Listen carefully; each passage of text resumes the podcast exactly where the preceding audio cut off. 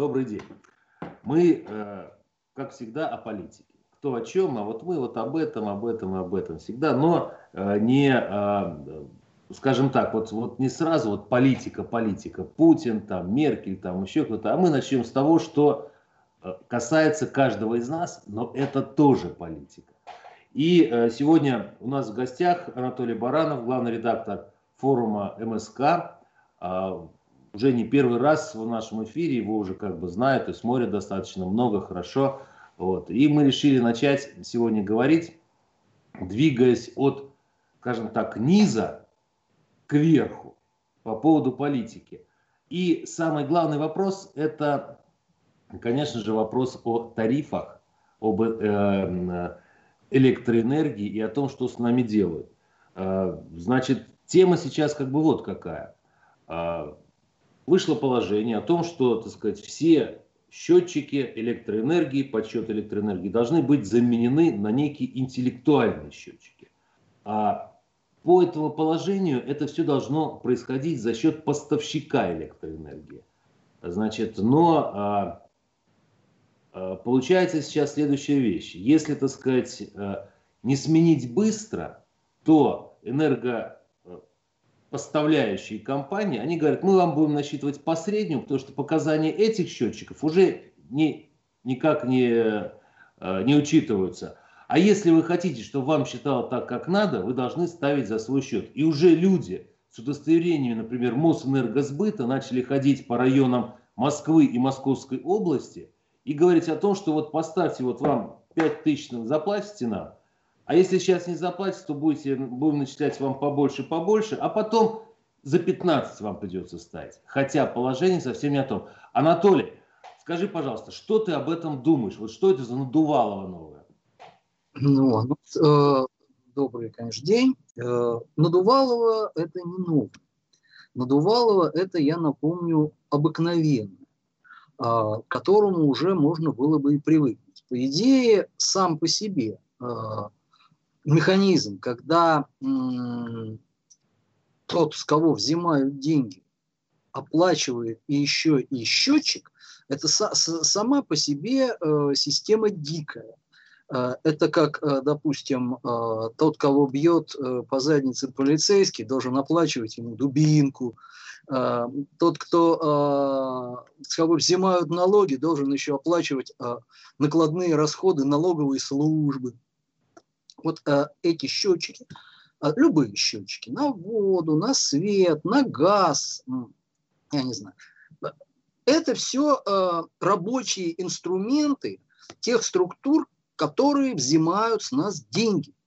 Э, и э, это, это очевидно совершенно, что я же не могу себе взять и поставить счетчик сам. Купить себе счетчик у себя в своей квартире, поставить себе сам счетчик и пользоваться и там только передавать показания.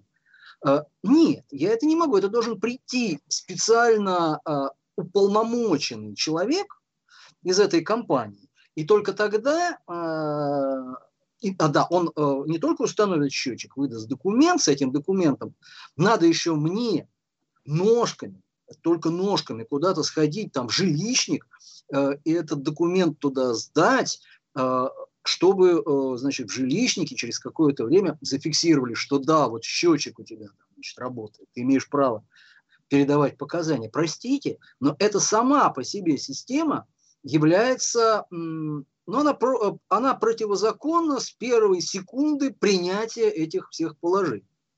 Дальше идет поверка этих счетчиков. И опять оказывается поверка этих счетчиков – это их инструмент.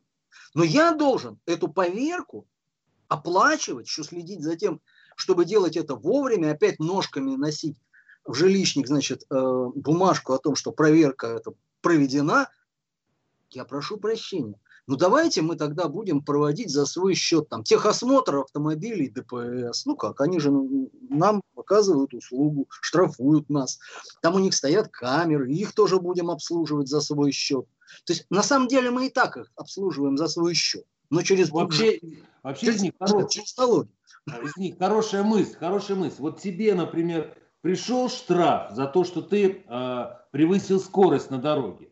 И нужно не только штраф оплатить за то, что ты превысил, а еще за то, что э, тот самый э, этот, э, что там снимает все это дело, да, чтобы за, не, за его работу тоже заплатить. Да, и за обслуживание, уже постоянно работает, значит, да. обслуживать его. Э, вот это, а, то есть получается, что я пользуюсь электроэнергией, у меня договор там с э, Мосэнергосбытом. И на этом, с моей стороны, все, по идее, я должен просто получать счет и его оплачивать. Если я не согласен с этим счетом, то там его как-то оспаривать. Э, все. Но э, оказывается, я повторю, еще должен обеспечивать этой конторе инструмент, которым она будет эти показания с меня снимать следить за сохранностью этого инструмента, за тем, чтобы вовремя он проходил поверку и так далее. Вот теперь меняем на какие-то, опять же, интеллектуальные счетчики. Что же это за интеллектуальный счетчик? Где там у него мозги? На самом деле, э, это, у меня такой, у меня этот счетчик стоит уже э, много лет. Это обычный трехфазный счетчик, из которого выведены два проводочка плюс и минус. И по идее, по идее, еще лет 10 назад они должны были, эти проводочки, ну, в подъезде где-то у меня в стояке, подключить к общей системе, чтобы мне не э, тыкать пальчиком э, на сайте госуслуг каждый месяц, а чтобы у меня эти показания автоматически снимались и подавались им. То есть никаких э, технических прорывов за это время не случилось. Э, это вот то, что они должны были сделать. Теперь они хотят, чтобы я за каким-то рожном купил себе за свой счет такой же точный счетчик. Вот. И, видимо, еще оплатил вот это вот подключение, которое они не могли мне обеспечить, хотя обещано было, и проводочки-то эти торчат все время. Вот. Э, ну, давным-давно. Они этого не сделали. Вот теперь сейчас по какой-то причине они собрались это сделать и решили еще раз э, собрать с этой делянки еще один урожай. По идее, это вопрос, ну, сейчас можно говорить, что давайте в суд подавать, давайте инициативные группы, но вообще у нас в стране есть такое учреждение, называется прокуратура вертикально интегрированная структура. То есть вот генпрокуратура – это по всей вертикали власти, вот она фактически представляет себе единую организацию. И вот эта прокуратура должна была давно оспорить вот это вот все дело э, и потребовать не только исполнить вот эти вот ну, нормальные э, нормы закона, но еще и наказать виновных, которые пытаются какие-то незаработанные ими деньги на этом деле поднять. Вот это мое видение ситуации. Но... Здесь, на самом деле, извини, пожалуйста, я дополню. На самом деле, ну вот э, у тебя счетчик находится в стояке, в подъезде. Нет, а, у меня счетчик находится в стояке в квартире. Ну, да, да. А, а, а многих... это воду. А да. счетчик на электричество, да, находится в стояке в подъезде. Да, Но, да. в принципе, это одна система-то. Если так подумать, это одна, совершенно верно, одна система, система управления домом. Подожди, пожалуйста, еще.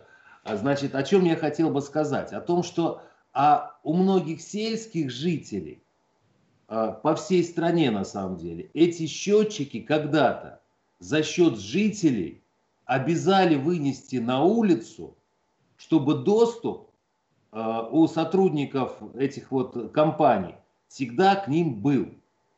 Но условно говоря, если, так сказать, что-то с этим произойдет э, счетчиком, машина въедет в него, да, их же ставят на уровне, так сказать, нормально, чтобы было видно все.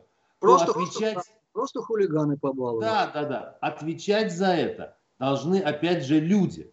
Не компания, которая потребовала туда поставить, а люди, потому что считается, что счетчик это их собственность, а не этой самой компании. Вот э, на, в прошлом году, если я не ошибаюсь, да, мы публиковали в Правде.ру материал о том, что э, ну, женщина там многодетная, там больная там онкологией, там еще что-то, приехала с отпуска с детьми и увидела, что ей насчитали там за два месяца 110 тысяч рублей. То есть сумма неподъемная. Э, ну, Тем более, что, тем более, что, так сказать, условно говоря, а, и не было никого, кто потреблял бы эту электроэнергию. Ну а, сколько она не ходила в этот самый Мосэнергосбыт, нет, это вы, мы правильно насчитали, вы не так все сделали. Я, а, раз, я общался с людьми из Мосэнергосбыта, которые говорят, эта ситуация постоянно происходит. И здесь вопрос заключается в чем? А кто посредником может выступать между людьми и этим самым Мосэнергосбытом? Да, или другими сбытовыми компаниями, которые, так сказать, вот как хотят, так и реализуют. Как, сколько хотят назначить, столько и назначают. Ну, э, на самом деле, на самом деле, собственно, посредником между сбытовой компанией и потребителем так-то, в общем, по идее, быть не должно. Потому что если там появляется посредник, то этого посредника тоже надо кормить. Он же, он, он же не бесплатно будет посредничать. Но когда тебя надувает человек, с которым у тебя договор, то, наверное, ты должен себя обезопасить в правовом смысле от этого наглеца. А, я думаю, да. А, но у нас, а, в принципе, этот вопрос можно было бы урегулировать в договоре со сбытовой компанией. Но мы же договор со сбытовой компанией заключаем типовую. Да. Мы не вносим в него, нет такой практики. Вот я согласен э, обслуживаться в Мосэнергосбыте, но вот я хочу внести там еще положение об ответственности Мосэнергосбыта передо мной за какие-то вот вещи.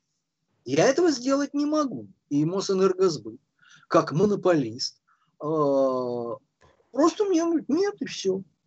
Ну что это за договор, который я не могу обсуждать?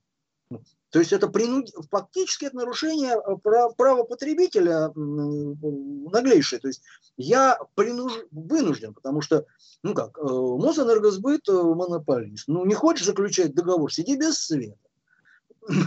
Вот и все. Вот, вот альтернатива. Естественно, э, все заключают, никому в голову не приходит такое. Вот. А на самом деле это, по идее, должно быть немножко иначе. А, не устраивает меня, как обслуживает Мосэнергосбыт, но я могу пойти там обл энергосбыт сказать, ребят, поставляйте вы мне энергию, я буду платить. Но этого у нас, этой практики у нас нет. Строго говоря, у нас даже управляющие компании, теоретически, все в законе прописано, выбор управляющей компании, ну, но у нас вся Москва, вот жилищник обслуживает всю Москву, и, и нет никаких других. Ну. То есть э, э, это, вот, э, это право монополиста. Причем это, это монополисты, которых безусловно, которые безусловно интегрированы с государственной властью. То есть это, они действуют не от себя, не по произволу, а государство, в общем, ну, так скажем, не препятствуя злоупотреблениям этих э, организаций, оно тем самым поощряет эти злоупотребления, потому что, ну, давайте так, свои вещи. Оно вдоль. Оно вдоль. Не знаю, в каком виде. В виде э, больших поступлений в бюджет, э, в виде откатов тем или иным чиновникам, в виде трудоустройства каких-то э, детей, родственников и племянников в эти же компании. Если мы сейчас пошустрим так, посмотрим, кто ж там у нас в Мосэнергосбыте трудится. И мы родственных связей-то найдем э, выше крыши. Много-много, но, Анатолий, вот мы, я прекрасно помню начало нулевых, э, и как мы, так сказать, писали, сколько мы писали об Анатолии Чубайсе, во всей его затее вот этой, разрушить единую систему э, поставки энергии, добычи ее, поставки и так далее на во-первых, сначала на региональные все уровни, а потом э, разделить сбыт, добычу, транспортировку. В результате у нас, если раньше в РАО ЕС России были люди, которые отвечали одновременно, ну, конечно, по направлениям, по отделам каким-то, да, э, департаментам, отвечали за сбыт, за, транспер, за транспортировку, за выработку энергии и так далее – то сейчас все это преобразовалось, и по большому счету такие компании, как Мосэнергосбыт, это по большому счету те самые спекулянты, с которыми боролись когда-то, потому что они берут у Мосэнерго энергию эту, и они берут на себя взаимоотношения с гражданами, но при этом им, естественно, нужно брать и кормить свой огромный чудовищный аппарат. Между тем, надо еще добавить, что, строго говоря, бытовая компания – это стол и компьютер. То есть, на самом деле, бытовая компания, она э, не занимается генерацией электроэнергии. Да. Она не занимается э, доставкой непосредственно, сетями, сетями. Она тоже не занимается. Э, она вот э, именно что обеспечивает, э, строго говоря, взимание денег э, за кем-то другим поставленные услуги. Вот, э, но, э, наверное, ясно, что сама такая система не может не быть непорочной. То есть сидит человек, и у него главная задача собрать побольше денег, покороче шерсть постричь. Ну да, ну да. Э, естественно, будут злоупотребления. У людей фантазия работает, а давайте вот со счетчиками прокрутим, а давайте еще что-нибудь сделаем, давайте побольше народу на общий тариф переведем, э, нарисуем и так далее, и тому подобное. Вот. Э, но то, что сделал в свое время Чубайс, э, сделал, кстати, не сам Чубайс, это же несколько, что сидел Чубайс, пришла ему в голову хорошая мысль, и дай-ка он создал э, чудовищную вот это вот, э, совершил дело, уничтожил единую энергосистему страны. Но ну, с одобрением президента. Это, ну, в данном случае Чубайс выступал как непосредственный порученец государства. Ну да. Это сделало государство. И сделало оно это достаточно, я бы сказал, безнравственно. Потому что Э, начнем с того, что э, единая энергосистема нашей страны, она э, была для своего времени технологическим совершенством. Да, вот. Та же Америка, которая генерирует больше электроэнергии, чем мы, потребляет больше, вот, но у них там бывают блэкауты, там всякие, всякие проблемы. У нас этих проблем до тех пор, пока не пришел э, в отрасль Чубайс, мы не знаем потому что существовала так называемая бассейновая переброска э, вот, электроэнергии. Понятно, страна у нас вот такая вот вытянутая, земля, она мало того, что крутится, она еще вертится, соответственно, дневное ночное потребление а, а, сильно отличается. И вот избыток электроэнергии из одного региона, из одного бассейна перебрасывался в другой, что обеспечивало во-первых, экономичность э, работы этой системы. То есть, строго говоря, электроэнергия от этого становилась дешевле э, вот, для потребителя. Вот. Э, и не надо было ее так много э, производить лишней. Э, правда, у нас города в то время не светились, как елочная, э, как елка новогодняя. Что такое вот освещение появилось городов ночью?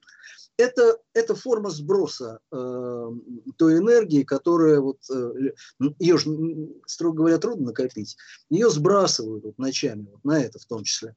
Вот. Э, но на самом-то деле это не очень э, хорошая вещь.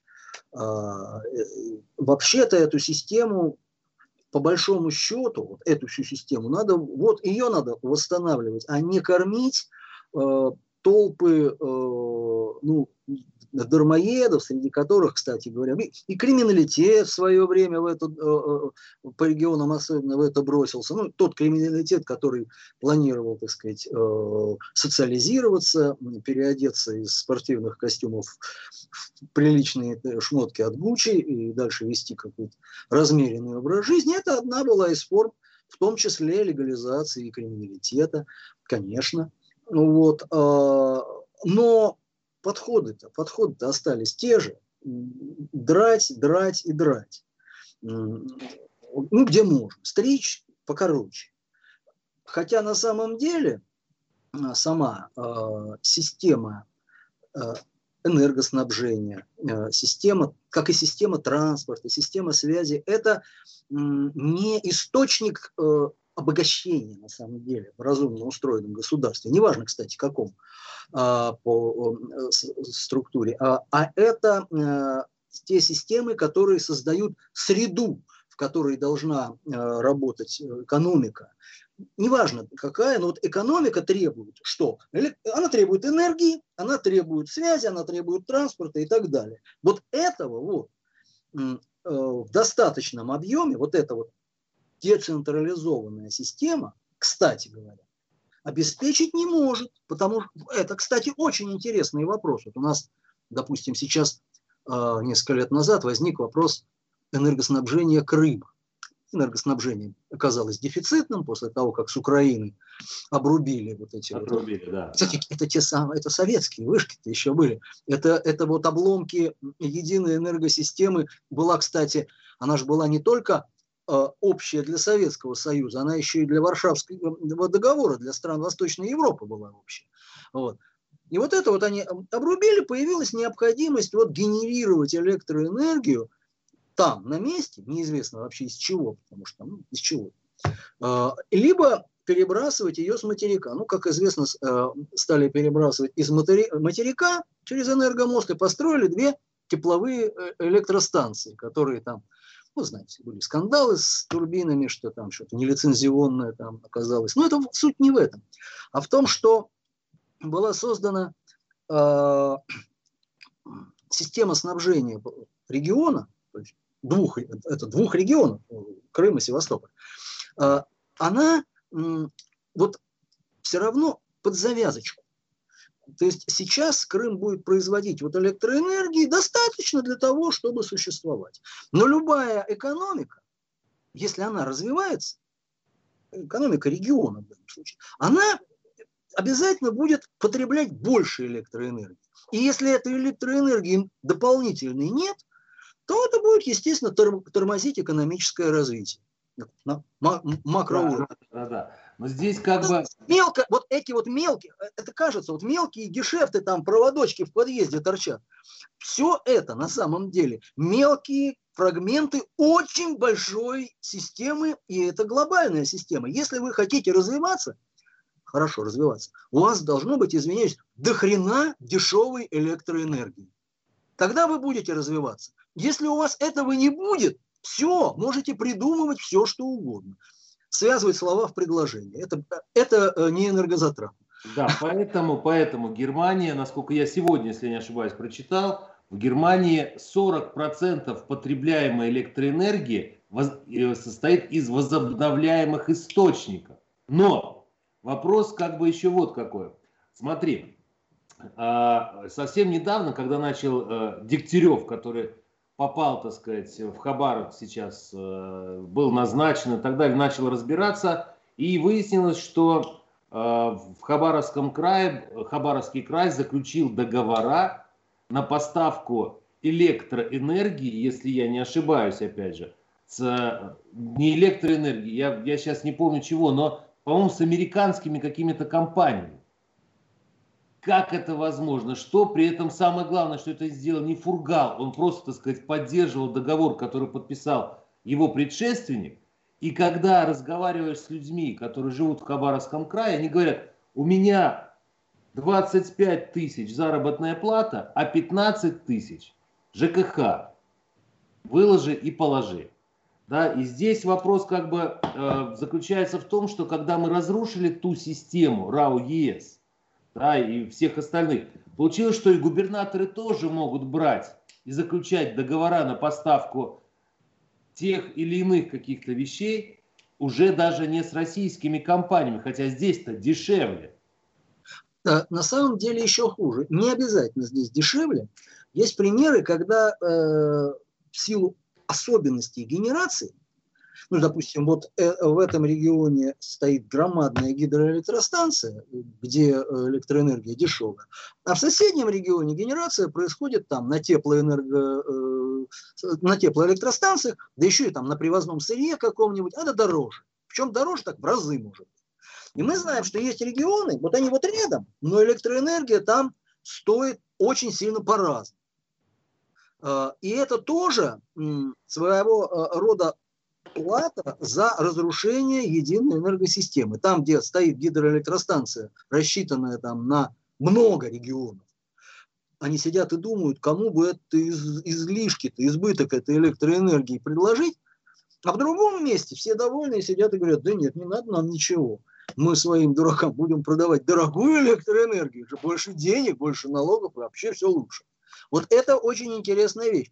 Поэтому у нас вообще, это не только касательно электроэнергии, конечно, у нас очень интересная экономическая система, когда выгоднее покупать не дешевое, а дорогое.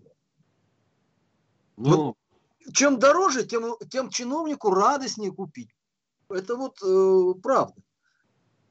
И, э, понятно, понятно, потому что у нас, если ты помнишь, в прошлом году президент говорил о том, что не освоено огромное количество средств, выделенных на нацпроекты, да. не освоено огромное количество средств, выделенное там на дороге, там еще что-то и так далее. И поэтому, конечно, чиновникам легче осваивать их, покупая дорогое. И взваливая потом это на население.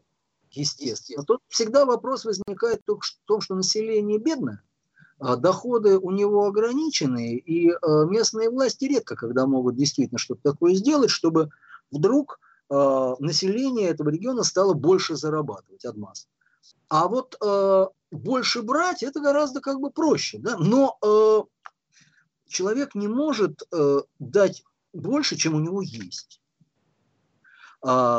И вот это вот самая большая проблема. Фантазии э, придумывать разные поборы, они еще там э, в средние века люди изобретали. Там, налог на дым, например, был и так далее, на бороду вот, Петра Алексеевича. Вот. А придумать-то можно. И тарифы задрать можно, особенно если у тебя в законодательном собрании большинство твоих там кивал сидит. А Проблема только в том, что где-то уже мы давно подошли к тому, а тем более, что вот кризис у нас, у нас доходы населения не то, что не растут, а падают, причем очень сильно. А, и э, мы подошли к тому пределу, когда э, уже пойдет речь о массовом возмущении, когда вот он человек он говорит, ну как, вот у меня 25 тысяч зарплата, честно говоря, даже если вот просто 25 тысяч, как-то так маловато. Вот в Москве, например, я не знаю, не прокормишься. Это может быть где-то там далеко. И только прокормиться. А тут еще им говорят, а знаешь, ты больше половины еще будешь отдавать э, вот, за то, что ты живешь. Потому что что такое э, оплата коммуналки? Да это просто плата за то, что ты живешь. Потому что в картонной коробке в, э, там, в Тюмени не проживешь. Холодно. Ну да. да. А, то есть это э, э, Строго говоря, наши квартиры с отоплением, светом, там, водой, вообще-то это система жизнеобеспечения. Государство, по идее, если, если у них есть такие соображения, чтобы мы просто жили, не то чтобы хорошо вообще, оно вообще-то это нам должно обеспечить. Вот. Иначе мы не будем жить просто. Если я не ошибаюсь, у нас в нашей прекрасной конституции, которую вот недавно, так сказать, поменяли, одно из главных прав – это право на жизнь которую Конституция гарантирует, но усложняет эту жизнь постоянно ну, самые да, разные да. Право у вас есть, но когда вы захотите им воспользоваться, вы узнаете много нового. Анатолий, вот смотри, сейчас мы, мы как бы перешли так мягко все-таки на региональную политику, да, и на э, то, как, собственно говоря, главы регионов могут регулировать и что они могут делать, так сказать, вот для того, чтобы снизить эту нагрузку на население. И здесь вот какая вещь. Значит, сегодня Левада-центр опубликовал э, соцопрос, в котором он фиксирует падение рейтинга одобрения глав субъект федерации почти на 10% с января месяца. Но мы понимаем, что это вот такой оппозиционно-оппозиционный Левада-центр, и меня обычно ругают за то, что я его тут привожу какие-то мнения оттуда. Но Здесь фонд общественное мнение, ФОМ, значит, выдавал а, недавно совсем другую информацию, где рейтинг одобрения этих глав составляет всего 45,3%, то есть на 13% меньше, нежели вот сейчас показал Левада-центр. Понятно, что здесь коронавирус мог, может быть, где э, себя показали просто неумелыми и дубовыми многие главы регионов. Да? Вот. Но что еще? Потому что если мы посмотрим, и у президента рейтинг падает, и у глав, я как-то в апреле, наверное, у глав э, субъектов он даже был повыше, чем у президента. а сейчас и у них тоже он завалился. Вот что с этим? Откуда это? Почему это? Ну как почему? Э, во-первых, э, во-первых, мы наблюдаем давно уже недовольство центра губернатора. При том, что губернаторов этих так фактически центр и назначают, ну, мы понимаем механизм, так сказать, есть да. некий избирательный, но он очень сильно регулируется властями. А, то есть это, это в общем, в большинстве своем подавляющем назначенцы центра или фигуры, одобренные центром. А, а теперь мы видим, что этот дурак оказался, этот вор, этот вообще там что-то там такое совершил. То есть периодически их э, э, либо снимают со скандалами, либо еще и с э, уголовными делами и так далее. Ну вот, а это факт. При этом мы видим, что, кстати говоря, что иногда снимают центр по каким-то своим соображениям и вполне популярных губернаторов, таких как ну, Фургал, ладно, Левченко тот же, вот, опять же, из своих соображений. Вот. Что э, это, это на пользу рейтингу, особенно, когда мы видим, что да, вот губернатор, ну, даже не знаю, какой взять, вот регион, который мне знаком, вот хорошо, Севастополь, где за время его российского, так сказать, существования сменилось уже четыре э, губернатора. И все что-то вот как-то вот ну, э, снимали с разными формулировками. Вот. А вот Кремль, все понимают, что, что это человек из Москвы. Они, они реально все из Москвы, там ни одного местного и близко нет там и вице э, нету местных, и там выше начальника отдела все приехали. То есть это вот центральная власть. А люди сидят и думают, так, ну ладно, центр мне дает. А что он мне дает? Я доволен. То есть на самом деле э, вот этот вот фигура губернатора, это есть отражение не его личных достоинств, а, строго говоря, через него э, гражданин, избиратель Э, общается так опосредованно с центром. Вот политика центра, она вот, вот назначенец, вот он ее проводит. И как? Э, людям, допустим, вот опять же возьмем тот же Севастополь. Ну что, вроде асфальт стали класть хорошо, более-менее перекрестки появились человеческие, разметка на дороге, троллейбусы хорошие. То есть вот что-то люди увидели, ага, работает, ничего, интересно. Раньше был вообще там бардак, а сейчас ну, нет, ничего. А потом, а потом, извините, кризис. Мы все время забываем, что вот эта коронавирусная эпидемия, она еще здорово маскировала просто экономический кризис. Вот. Э, и не мелкая микроба привела к э, падению производства во всем мире, а, в общем-то, этот вот периодический кризис капитализма который мы пережили там, в районе 2008 года, э, относительно такой еще не очень сильный. Сейчас, судя по всему, кризис еще сильнее. Вот. И опять же, а как мы живем, люди, людям плевать. Э, почему? Кризис, объективные причины, еще какие-то. Человек видит, вот у меня в кармане пусто, я хочу кушать, дети там по лавкам пищат и так далее. И еще плюс к тому еще растут тарифы у меня доходы не растут, а падают. Вот недавно Путин называл, если не ошибаюсь, 8% за квартал падение доходов, а тарифы растут. Вот у людей, вот как вот это соотносится в отдельно взятой голове. На 8% а, упали доходы, а у людей понятно, что все тютелька в тютельку. Вот, э, так сказать, к следующей зарплате обычно человек приходит с пустым карманом. А, и вдруг на 8% ниже и, и тарифы подросли. Вот как люди будут относиться и кого они будут в этом винить? Кого? Э, Трампа, Дональда? Э, агрессивный блок НАТО? Или все-таки власть? Вот ту власть, кстати говоря, повторю, ту местную власть, которая все равно воспринимается как э, некая, э, так сказать, аватара власти центральной. Из чего бы, род, из чего бы вот в такой ситуации у власти э, рейтинг бы рос, и даже более того, что-то мне так 45% э, кажется еще такой достаточно комплементарной, очень оптимистической цифрой. Ну, да. Анатолий, а, значит, а, поступил интересный вопрос, но сейчас э, по, по нему чуть-чуть попозже. Значит, скажи, а тебе не кажется, что в принципе, вот э, я не помню, мы говорили с тобой во время последнего эфира или нет, что здесь дело и в том, что э, губернаторы это стали не политическими лидерами, а бухгалтерами, которые просто берут и распределяют финансовые потоки, которые выделяет Кремль на поддержку территорий. И если они бухгалтеры, то, соответственно, мы видим, как Дегтярев приехал туда. Ну, бухгалтер и бухгалтер. Он все время на этом сам и настаивает. Он говорит, меня прислал президент. Я разговаривал с премьер-министром.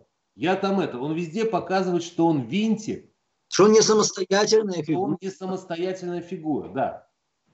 Вот тебе не кажется, что проблема-то проблема -то и э, развитие страны и всего остального, она заключается в том, что мы отказываемся по большому счету, от природных историй. Да? То есть природа дала, что должен быть вожак. Ну, начнем с конца. А, центр, который хочет все и всегда контролировать, на самом деле, как показывает а, практика уголовных дел, а, не очень получается контролировать, но желание есть, все контролировать. Поэтому, строго говоря, вот этот вот человек от цехи, от природы, он на губернаторские выборы даже, не то что там избраться, на выбор он попасть не может, потому что муниципальный фильтр осуществляет кто? Осуществляет в большинстве своем правящая партия, она везде в регионах правящая. А, то есть а, на самом деле партия эта не правит, она на самом деле действует в соответствии с указаниями исполнительной власти. И мы прекрасно понимаем, что вот сидит управление внутренней политики, на месте управления внутренней политики в Кремле, они между собой контактируют, естественно, ну так, в режиме указаний, но тем не менее. И вот они вот согласовали. Вот Иванов, Петров, Сидоров э, нас устраивают, потому что они не являются опасными для нашего кандидата. Вот всех остальных мы вычеркиваем. Вот вам демократия. Люди что, дураки? Люди что, не понимают, что это так происходит? Они прекрасно понимают. Соответственно, что происходит? Любой губернатор – это ответственность Кремля. Ну, то же самое, что говорит э, Дегтярев. Я не, это, только волю пославшей меня больной жены. Вот, ну, вот. Да, да. Ну, здесь вопрос, здесь вопрос в том, что ты сейчас описал прекрасно ту самую историю, как разваливался Рим империя, когда мы они... Третий Рим, мы Третий Рим, мы тоже разваливаемся э, грамотно, мы разваливаемся в соответствии. Да, да, да. Анатолий, вот смотри, здесь э, Вера Владимирская из э, Ютуба. Вот какой вопрос прислала. Э, ваше мнение о, э, ваше мнение о Торах, территориях э, опережающего развития, недалеко от границ государства, в том числе Калининград, Крым, Камчатка, значит, и э, о том, что, так сказать, Дальний Восток, да, землю бизнесу передают э, в аренду лет на 70 и не только, ну и так далее. Вот скажи мне, пожалуйста, у тебя нет такого ощущения, что э, мы приходим к той прекрасной песне, да, Любе, которую поет, я знаю, что тебе группа это не нравится, вот, по поводу, по поводу того, как мы отдали в аренду Аляску ну, э, это как раз песенка очень веселая. Вот. Э, э, но дело в том, что мне вспоминается советская еще шутка насчет аренды одного метра государственной границы. Вот это, вот это то же самое. То есть вот дайте мне, ну, собственно, в кормление, дайте мне в кормление вот этот вот удел или надел, вот, то есть, строго говоря, государство говорит, да, у нас теперь будут э, удельные княжества, где э, законы Российской Федерации действуют в очень ограниченном объеме, э, где э, узаконивается произвол, э, где э, поражение в правах есть норма жизни, ну и вот мы посмотрим, что у нас из этого получится. Э, если нас феодальная раздробленность устроит, она будет, так сказать, иметь продолжение. Если нет, э, ну, мы там назначим герцога Ришелье, и он это все дело опять э, помножит на ноль. Это показатель строго говоря, импотенции управленческой. Я там, обладая всей полнотой власти, не могу обеспечить развитие этой территории, поэтому я отдаю ее в кормление какому-то балбесу. В надежде на то, что... это, который платит. Он платит, э, но за что он платит? Есть ли надежда на то, что у этого балбеса чудом окажутся возможности больше, чем у всесильного государства? И он что-то сделает. Или человек платит за то, чтобы в течение определенного времени э, с этой территории выдать все, что возможно, э, отбить свои деньги, получить прибыль и э, и забыть потом на всю оставшуюся жизнь об этом клочке выжженной земли. Вот какая логика? Здесь логика даже, посмотри, вопрос-то в чем? А, этими территориями, а, этими территориями опережающего развития должны стать, вот послушай, Калининград. Кто возьмет в аренду Калининград и область? Мы понимаем с тобой, правильно? Кто? Ну, У кого есть интересы? А, Дальний Восток. Мы прекрасно понимаем, что, так сказать, вот кто рядом с Дальним Востоком, кто может взять а, через подставных каких-то лиц, еще через что-то там и так далее, да. Но мы понимаем, что несмотря на то, что в, эту, в эти прекрасные поправки Конституции была занесена история о том, что нельзя отделять э, от России ее куски, что по большому счету через 70 лет у нас, скорее всего, будет опять новая кандидатура Через 20 лет будет новая конституция, скорее всего. Да? Но, так сказать, а там уже в аренде это все. И уже прошло 7, 70 лет, это поколение. Собственно говоря, э, так э, бывало в истории не раз. Ну, например, автономный край Косово, где э, ну, не 70, там, 100 там, с чем-то лет назад начали постепенно селиться албанцы. албанцы селились, селились, в конце концов, через какое-то время там тоже несколько раз менялась государственность на этой территории, там что-то. Но к какому-то моменту, когда государственность, кстати, стала очень слабой, вдруг выяснилось, что, э, ну да, живут на этой территории албанцы в основном, в подавляющем большинстве, и хотят жить э, по-своему, а сербы им для этого не нужны. Ну, можно, наверное, сейчас порыться в нашей собственной истории, а, найти таких примеров. А, достаточно найти таких примеров. А, поэтому, безусловно, а какая разница? Феодальная раздробленность, кстати говоря, не предполагает, что князь удельный будет какой-то определенной национальности. Вон у нас в Касимове сидел э, татарский царь, и было Касимовское ханство – прям в составе э, московского государства уже все. Сидел нормально. Вот. Э, сколько примеров, э, когда э, ну, чужой князь, да, вот он, э, а теперь вот наш, и все. Потом проходит время, э, ну, до которого мы, чтобы, к счастью, можем не дожить. Вот, э, да, э, образовавшееся национальное такое государство, с ограниченным суверенитетом, рано или поздно, конечно, потребует суверенитета полного. Ну о чем? Нам не надо. Нам не надо. Мы, у нас национально-освободительное движение начинается. Ну вот. А зачем, зачем создавать на, территории, на таких вот спорных или проблемных территориях еще такую дополнительную угрозу государственности? Повторю, Совершенно не факт, что внешняя сила, которая придет к управлению этой территорией, будет экономически и социально эффективнее, чем государство. Скорее всего, нет. По крайней мере, для граждан это будет не очень хорошо. Вот. А... Но договор-то будет заключаться на 70 лет вперед, да?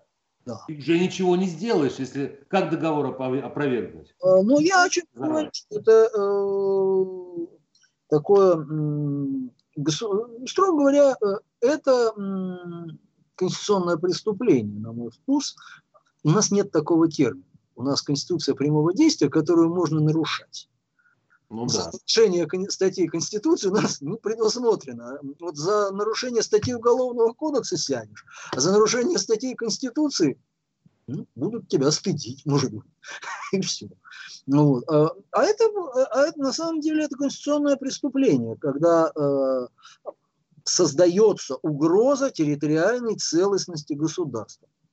Первое и второе создается угроза, если не ошибаюсь, по статье 8 да, э, о едином экономическом пространстве. В нашей стране по Конституции единое экономическое пространство. Если создаешь особую экономическую зону, то ты автоматически единство этого пространства нарушаешь, потому что вот везде одни правила, а здесь другие. И непонятно, почему опережающее развитие там должно быть. То есть мне вот это вот, вот не совсем понятно. А, это, так сказать... сказать, территория временного разграбления.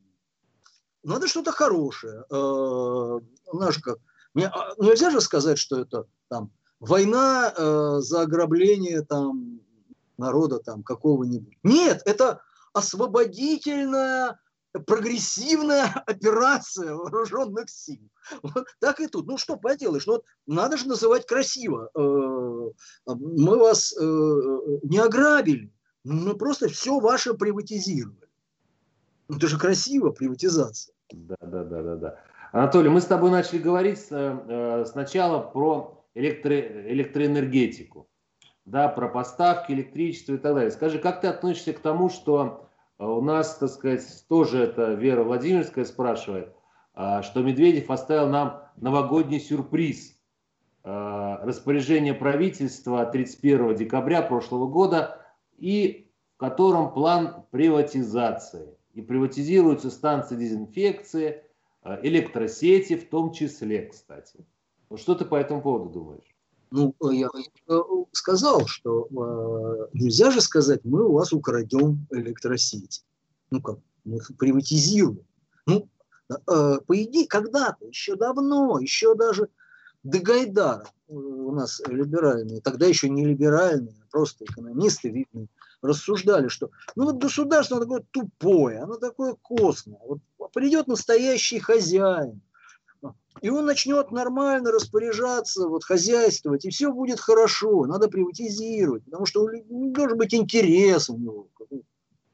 Но сейчас уже прошло уже не один десяток лет, хозяев появились как клопов э, в общежитии в рабочем, э, много. Э, вот мы видим, что оказывается э, у хозяина, у, в общем-то, никаких таинственных золотых ключиков нету. Э, и э, эффективное управление может заключаться, строго говоря, э, только в отчет баланс. Вот это вот предприятие, это территория, этот объект, неважно. Вот он по итогам года принес прибыли вот столько, и это больше. А каким образом это получилось? То ли за счет того, что эксплуатация тех, кто приносит эту прибыль и работает, возросла. Это еще самый мягкий вариант. То ли на самом деле просто-напросто все оборудование порезали на металлолом и выручили в денег больше. А теперь э, освободившуюся территорию там сдадут под склад. То ли еще что-то, но никакого нового качества, замечательного качества управления мы не увидим. То же самое, если мы приватизируем электросети, что э, э, какие-то новые э, провода нам э, будут тянуть или что? Нет, с нас просто больше будут брать за эксплуатацию этих сетей. Больше ничего не будет. Если там требуется ремонт, то опять же этот ремонт будет делаться за наш счет. При этом, при этом понятно, что в принципе это, конечно, слабая-слабая э, копия такая залогов аукционов 96 -го года, слабенькая, но она может ударить э, даже побольнее по людям. А, говоря, вся... Э, у нас каждый год, у нас каждый год правительство принимает план приватизации. А, и вообще весь механизм приватизации и одновременно и национализации при капиталистической системе. Во-первых, это э, диполь какой-то, абсолютно связанный процесс. Я этот процесс описывал еще миллион лет назад, еще в 90-е годы. Не на нашем еще даже примере, а на примере Польши, там, других стран Восточной Европы, где этот процесс начался раньше. Что происходит? Государство, говоря, что вот у нас плохое предприятие, оно такое загибается, мы его передаем в хорошие руки. На самом деле оно ничего не плохое, оно хорошее. Но его фактически довели до банкротного состояния. Это быстро делается. А, опять же, для чего? Чтобы снизить его балансовую стоимость, чтобы его выкупить э, не за полную стоимость, а там за гроши. У нас в среднем приватизация поначалу шла, ну что-то типа 1% от реальной стоимости платили. Да. Вот, э, вот э, выкупить. Дальше. С этим предприятием новый собственник должен сделать что-то, неважно что – чтобы денег побольше выкачать. Как правило, э, этот процесс э, уничтожал это предприятие или приводил его действительно реально э, в состояние такой руины. После чего государство говорит, так, что же -то, нам же надо свечной заводик, а что же его довели до состояния руины?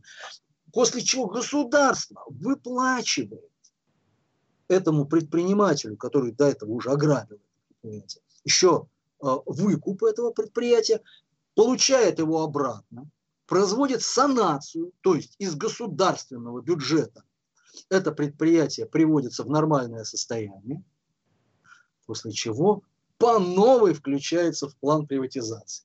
То есть это вот безотходное производство исключительно. У этого, этой схемы есть один недостаток. Всего лишь один. Э, нельзя как и при квартплате, взять больше, чем есть. То есть, э, если предприятие развален, они в бюджет ничего не отчисляют. Соответственно, санировать их потом будет не на что. И мы сейчас тоже это видим. Бюджет на самом деле у Российской Федерации еще недавно был там такой весь перенасыщенный. Сейчас бюджет такой очень очень-очень, э, скажем, напряжен. А вот сейчас передадут, повторюсь, встань, тут же встанет вопрос э, о том, что что-то с ними надо делать, что ремонтировать. А, э, повторю, либо с нищих граждан, у которых просто нет, либо из государства, у которых тоже, тоже нет. Ну, наскребут, доведут до э, предбанкротного состояния и вернут обратно государству, ну, так сказать, на лечение, на санирование.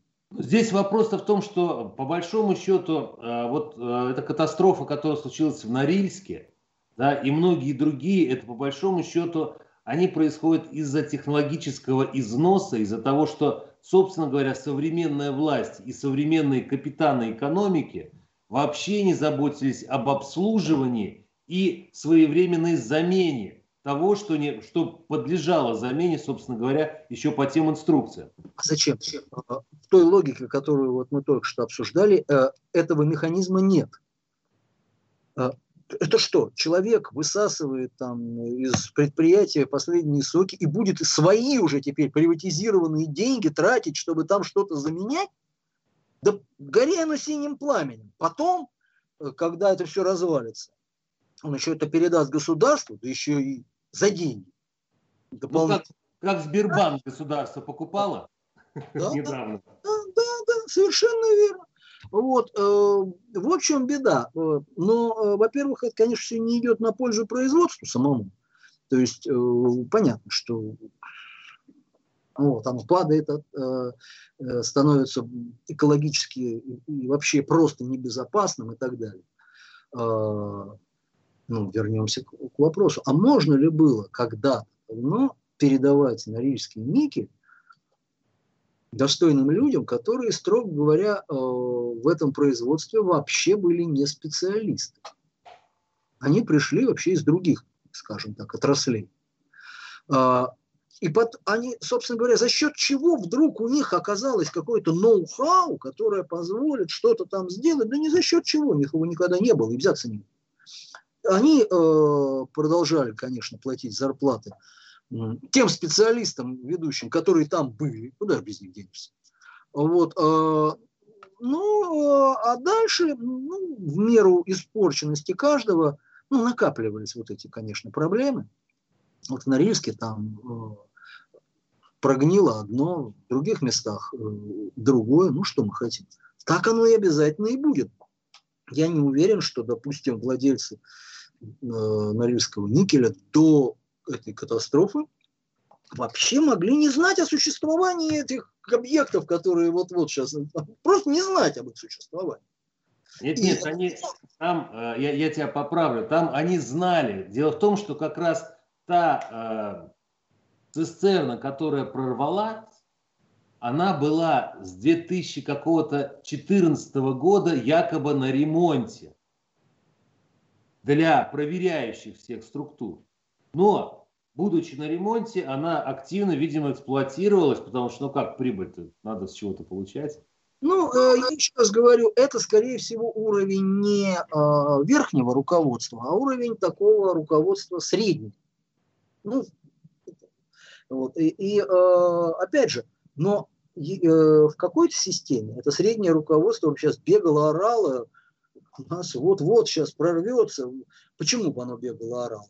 Потому что понятно, если сейчас прорвется, а я не буду орать, то я потом по башке получу за это очень сильно, сяду. Ну да. А, а в другой ситуации я говорю, ну вот там прорвется, а мне начальник говорит, «Э, ну, если хочешь, оплачивай свои зарплаты, ремонт. Ты что тут бегаешь, орешь -то? Ты за что деньги получаешь? И все. И сидят люди и молчат. Э, ну, прорвало, ну да. Ну, ну неприятно, конечно. Э, кто-то походит под следствие, ну, конечно, никого. Никто не понесет такой ответственности, как в сталинские времена. Никто там э, в Магадан не уедет.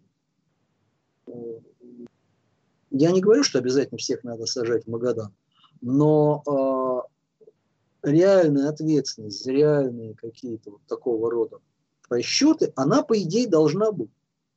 Но другое дело, что эту ответственность некому установить. Государству не интересно это. Оно же, оно же все это отдало. Оно отдало, и там владеете как-нибудь там, ну, чтобы только отчисления шли, и чтобы поменьше было скандалов. Вот и все. Ну да, ну да. Но, тем не менее, люди э, начинают выходить на улицы. Ну, в том же самом Хабаровске третью неделю, если даже под проливным дождем. Я читал многие, так сказать, отклики о том, что кто-то писал, ах, вот их стало меньше, вот в Дегтяреву поверили и так далее. Но потом обнаружил, что это был проливной дождь, по которому люди шли и высказывали свои какие-то вещи. Э, люди высказывают все это, но э, их обвиняют сейчас ведь, и, как Дегтярев там начал и так далее – значит, по поводу вмешательства Запада, о том, что с других регионов едут, что там куча профессиональных революционеров откуда-то появилась и так далее. Я не знаю, а, откуда могут завести такое большое количество профессиональных революционеров, чтобы они шагали такими колоннами по Хабаровску. Вот вопрос. Э, мы только что говорили о рейтинге доверия губернатора. Да. Вот, э, вот конкретно э, рейтинг доверия Дегтяреву сейчас в Хабаровске. Вот, он, как вот, я думаю, вот 45 процентов, поменьше немножко. Вот, э, вот это же все складывается. Кстати говоря, и в соседних регионах, где, кстати, тоже выходят люди в поддержку хабаровских протестующих, а, у них тоже так вот, они смотрят рейтинги их губернаторов на этом фоне, растут или падают. Я почему-то думаю, что не растут. А, мы смотрим. Это вот ну, это один пример, но таких же примеров много. А может быть, есть какие-то чудесные люди, у которых э, все получается, у которых хорошо, у которых люди выходят э, на улицу со словами благодарности э, горячо любимому руководителю. Такие есть, ну, хотя бы один. В принципе, такой планировался вот в Москве. Да? Вот, э, метро нарыл там невероятное количество. Плитку везде поменял, не по одному разу там, вот, вроде, да, ничего. Э, маски вот э, уже начал производить за счет городского бюджета. То говорит, снимайте, то обратно надевайте. Ну, деятельный, энергичный человек. вот я вот думаю, вот даже Сергей Семенович у нас 45% любви э, наскребется или все-таки поменьше? Вот у меня такое чувство, все-таки поменьше. Вот. Ну, если, если считала бы у нас э, Памфилова, я думаю, что там наскреблось бы и 95. Ну, Пан, а Памфилова-то считала бы. Памфилова, может, и в Хабаровске сейчас посчитает. Э, но вот люди-то третью неделю выходят, да? И все видят э, все это. И сделать вроде ну, бы ничего. Ну, смотри, вот смотри, тут э, такой политик есть Евгений Федоров, НОТ, знаешь, наверное, да? Есть.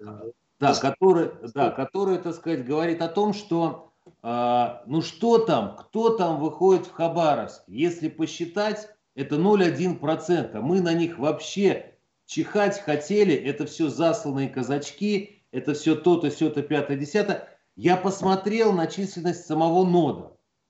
Но это просто 0,0000000 там после запятой, какой-то там процент от количества России. А движение себя общероссийским называют. Ну, оно общероссийское у нас. Вот э, три коллеги, э, тут три коллеги, здесь и везде есть по три коллеги, по всей России. Это нормально. А, это, это в рамках э, закона. Другое дело, что, э, ну, во-первых, НОТ э, – это как народно-освободительное движение. Я так понимаю, что они хотят освободить Путина от э, врагов. Я думаю, от народа. А народ – это враги. Да, вот кругом враги. 140 миллионов врагов, которые мешают Путину, мешают просто.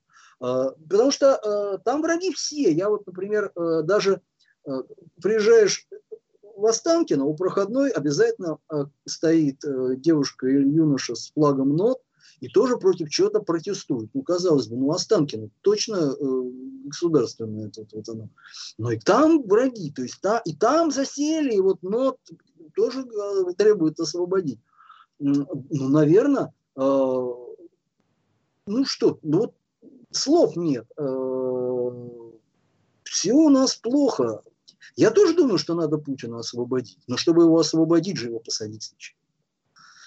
Ну, э, Анатолий, это, это уже мы входим в, в ситуацию... Это, это да. Вот. Но тем не менее, э, на, вот, на фоне вот такого вот общественного неустройства, вот такие вот, э, скажем, блаженные, с любых окрасов, любых окрасов, они, э, они в огромном количестве э, должны появляться, э, потому что э, общество же сильно дезориентировано.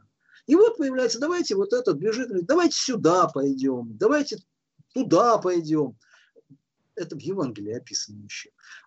Там в тот момент вот тоже был в Римской империи большой беспорядок, и, и вот постоянно там какие-то появлялись э, люди э, с разными, совершенно безумными, иногда диаметрально противоположными призывами. Та же самая ситуация, к сожалению, э, к сожалению, у нас мы э, живем так между там, ну, между, без царя в голове мы, в общем, живем. А, если, допустим, обратиться там, я не знаю, к Дегтяреву с прямым вопросом, вот что, вот тебя назначили, что ты конкретно будешь делать? Твоя, не то, что там вот это, это и это, одно назови, главное, вот сверхзадача, ты что пришел? Вопрос в том, что... Да, вопрос, вопрос в том, что на самом деле вот э, Фургала сняли и больше двух недель не могли назначить человека.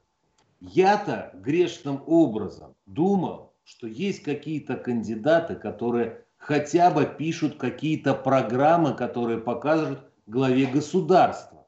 А он будет выбирать из этих программ, как Хабаровскому краю жить лучше.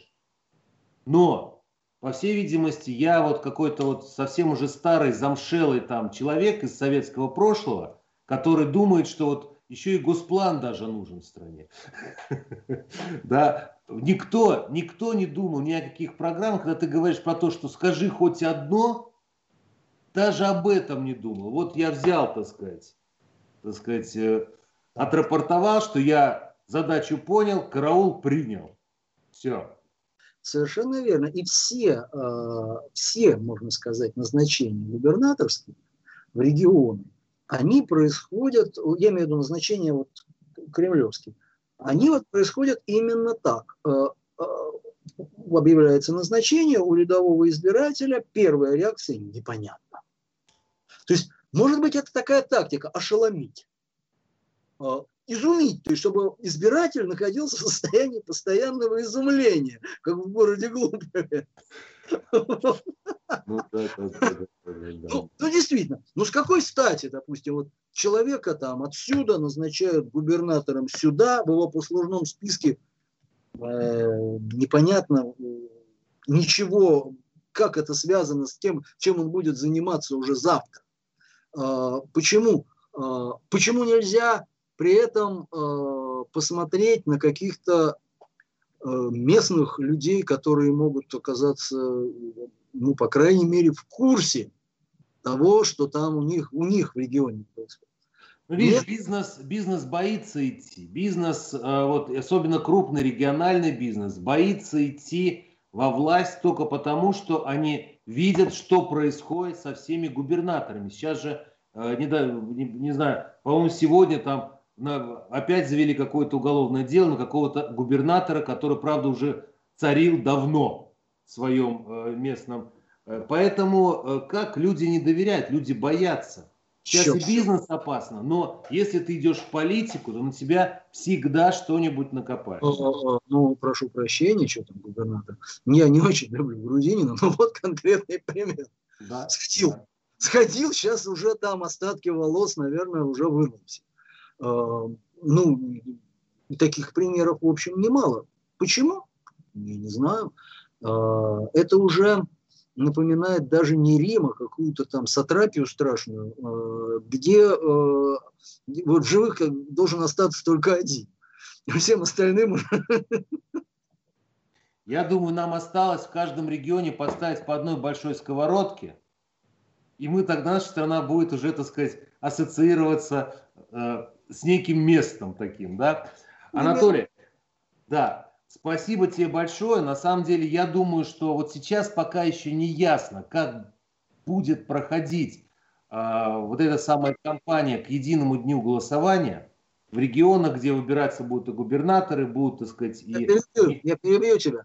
А, это ужасно. Сегодня уже 3 августа, а мы с тобой не самые неосведомленные в этой области люди понятия не имеют.